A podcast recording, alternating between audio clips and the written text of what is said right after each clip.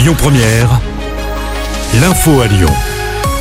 Bonjour à tous, jusqu'à 42 degrés attendus localement cet après-midi. Le pic de la canicule est encore devant nous. 19 départements viennent de basculer en alerte rouge, alerte qui va du Gers jusqu'à l'Ain, en passant par la Haute-Garonne, l'Hérault, le Vaucluse, mais aussi la Lozère. Dans ce département à Mende, le maire est conscient que ces épisodes de forte chaleur vont se multiplier dans les années à venir.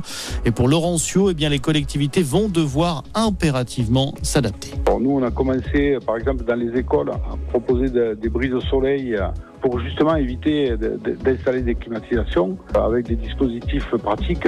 La végétation, bien sûr, euh, on, plante des arbres, mais les arbres, ils souffrent en ce moment énormément et donc il faut les arroser aussi. Donc il y a des conséquences qui sont euh, ce qu'elles sont. On a une entreprise locale qui euh, revête actuellement des peintures de toiture pour éviter de renvoyer de la lumière et non de stocker de, la chaleur avec des toitures qui sont souvent sombres chez nous puisque c'est souvent des toits de lose ou des toits d'ardoise du bac acier donc qui est souvent sombre. Et cet épisode caniculaire devrait se poursuivre au moins jusqu'à demain, voire même jusqu'à vendredi avant une baisse des températures prévues ce week-end. En attendant, c'est un record de chaleur qui a été battu hier en France, 27,1 degrés en moyenne selon les relevés de Météo France, euh, du jamais vu à cette période de l'année. Conséquence de la canicule, la qualité de l'air se dégrade. Un épisode de pollution à l'ozone touche actuellement les départements du Gard et de l'Hérault. La ville de Marseille est également concernée.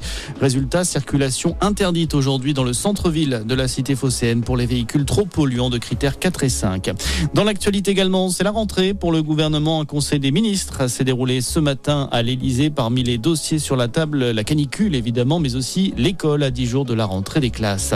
Et puis les mondiaux d'athlétisme de Budapest en Hongrie à suivre ce soir la finale du 1500 mètres messieurs avec un Français en lice, Asdin Abz. Voilà pour l'essentiel de l'actualité. Très bonne journée à tous.